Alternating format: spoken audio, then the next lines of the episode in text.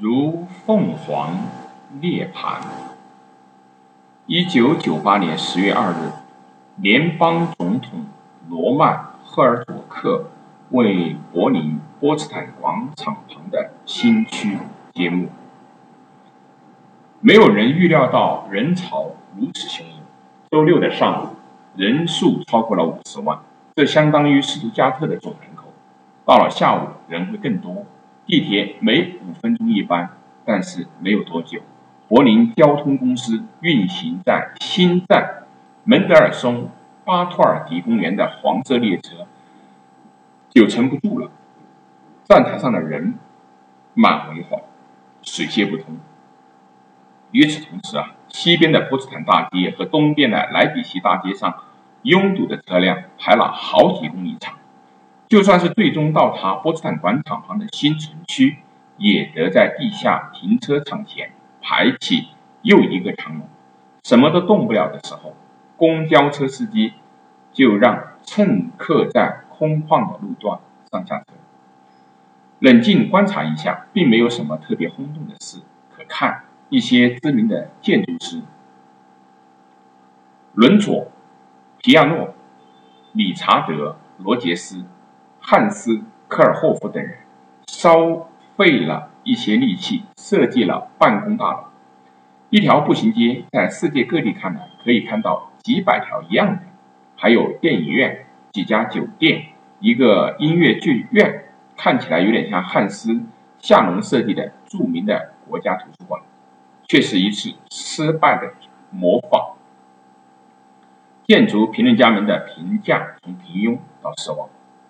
这个周末造成轰动的并不是建筑，而是这些建筑所在的地方，或者更准确的说，是这个地方竟然又建了这个东西这个事实。继轰炸和拆除废墟之后，有近四十年的时间，柏林墙一直横亘在波茨坦广场的中央，正如被一分为二的德国一样，柏林也被分为一分为二。这里的分界线在这座城市中心留下的印记深入骨髓。这个曾有着繁华大都市生活的地方，如今成了一片宽广荒凉的空地。突然之间，柏林墙拆除不到十年，这个城市又回来了。如果不从建筑评论家的角度来看，说实话，柏林比起以前更大也更漂亮。周五上午在。旧波茨坦大街上有庆祝活动，联邦总统罗曼·赫尔佐克为庆祝活动剪彩。之后，柏林人、德国人，甚至是来自全世界的游客蜂拥而至。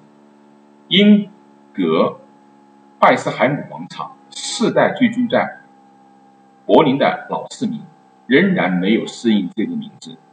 我的一个好朋友出生在。斯马根多夫位于西柏林的最深处。每次我提到这个名字，他都会嘲笑半天。这个免受直达交通打扰的小广场，包围在一片贝壳灰的高楼之间，距离波茨坦广场喧闹的十字路口不远，就在以前的雷诺山脚上。这个广场必须根据一位女士的姓名来命名，因为这个区的议会决定。新的街道和广场一律用女性的名字来命名，直到在首都中心将地名达到男女均衡为止。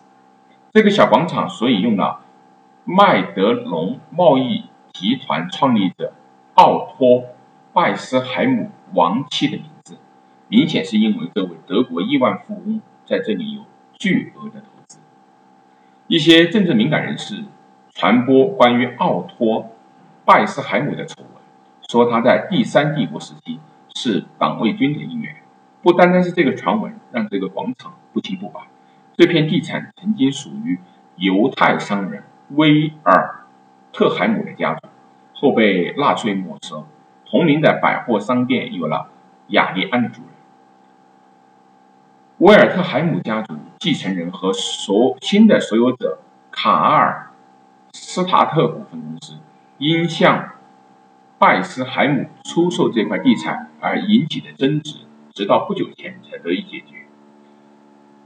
赫尔穆特·科尔两德统一后的总理主动出面干预调停，因为他担心德国的声誉因此会受到影响。截止1990年，雷诺大街、贝勒乌大街和艾伯特大街之间的三角形地带，形式上属于东柏林，却位于柏林墙的西侧。二十世纪的八十年代，正是西柏林人因为房屋被占发动的大暴动的时期。无政府主义者法兰克福汇报这样形容这些好战分子：有时候会逃逃到雷诺山脚，西柏林的警察不能够在这里来追捕他们，因为这里是疏战区。人们今天在回忆，当时东德边境哨所有和国家安全部门的工作人员会翻墙过来。给反资本主义的暴乱分子送饮料和小吃。中午，我最喜欢住在一家小咖啡馆里面，透过这里高处的窗子，目光落到了英格拜斯海姆广场中央的一个雕塑上。托马斯认为这件艺术品应该叫做凤凰。他是一名学习音乐的大学生，有时会在这里调制可口的咖啡。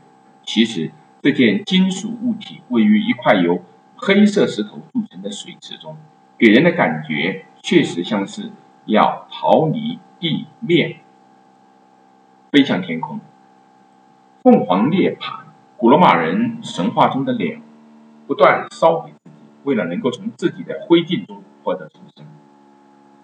无需思考太久就可以可以明白，这个标志在这个地方意味着什么。二十世纪的二十年代，波茨坦广场是欧洲交通最繁忙的地方，它是柏林这个世界城市的缩影。那时的柏林足足有四百万人口，明显比今天要多。远途的火车、轻轨和地铁线路在这里交汇。除此之外，还有二十六条有轨电车和公共汽车路线在广场上停靠，每天运送几万人到周边去。欧洲第一个交通指示灯就立在广场的中央，用来防止这个车辆交通比德国其他任何地方都繁忙的地点出现混乱。这个交通指示灯的一件仿制品，如今依然在这里闪烁，却已不再工作，只是供游客作为拍照的背景。人们从不会仅仅为了工作来到这里，因为这里有海滨斯基下属的。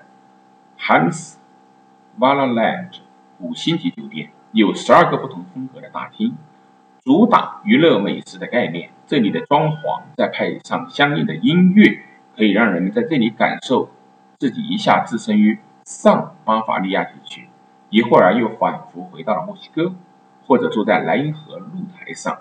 此外，还有罗雷莱全景、人工阳光。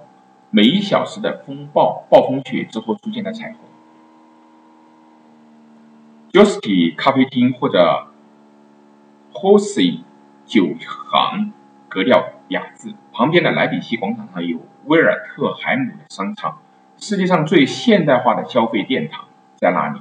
柜台后第一次没有了售货员，客人们可以在货架之间随意的走动，选取自己想要的商品。富有传奇色彩的广播公司 Vox 位于波茨坦大街十号。一九二三年十月，它的首次播送娱乐节目。经历了四十年的荒芜，见证了柏林墙、死亡地带、边境巡逻队和破碎的废墟，柏林还能够重现往日的辉煌吗？哪怕只是近似以前也可以。对此，很多人抱有怀疑的态度。二十世纪。九十年代初，刚刚公布重建波茨坦广场的计划的时候，一些人担心会出现鬼城。尽管有建筑师希尔默和扎特勒讨论了很久的总体规划，尽管有戴姆勒和索尼这样实力强劲的投资商，很多柏林人还是表示拒绝。我们已经有选帝侯大街了，或者亚历山大广场。我们不需要更多这样的地方。这些话给人的感觉，好像过去的都市生活依然还在了一样。如今，这整片区域都被称为波茨坦广场。这里新的建筑成为一个德国的成功故事。即便不是每座建筑都都能够得到大家的喜爱，即便是在有时候会有人批评这里私有财产和房屋主的权利的住宅不受侵犯过多，公共民主过少。美国的记者埃里克·汉森在《德意志星球》一书中写道：“德国人明星。”麦当娜一样，总能够成功的重新发掘自己，这是一个独特的却又恰当的特征描写。这种描述只能够来自旁观者。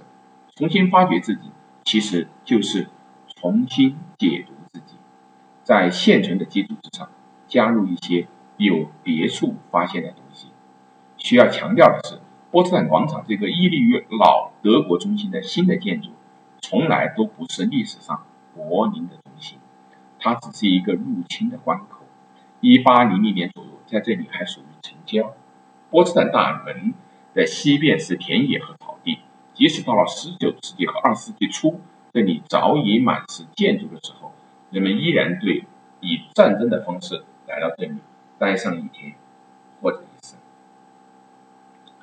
这也让波茨坦广场成了德国的特殊之地。它象征着一个国家开放是其优势，以开放的态度对待不同的人和思想，对待新的启发，对待新的。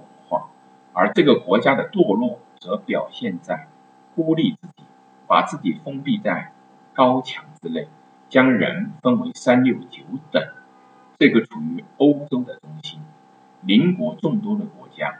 又一次重新发掘了自己，并不是所有人都注意到这一点，但在波茨坦广场，人们可以清楚的感受。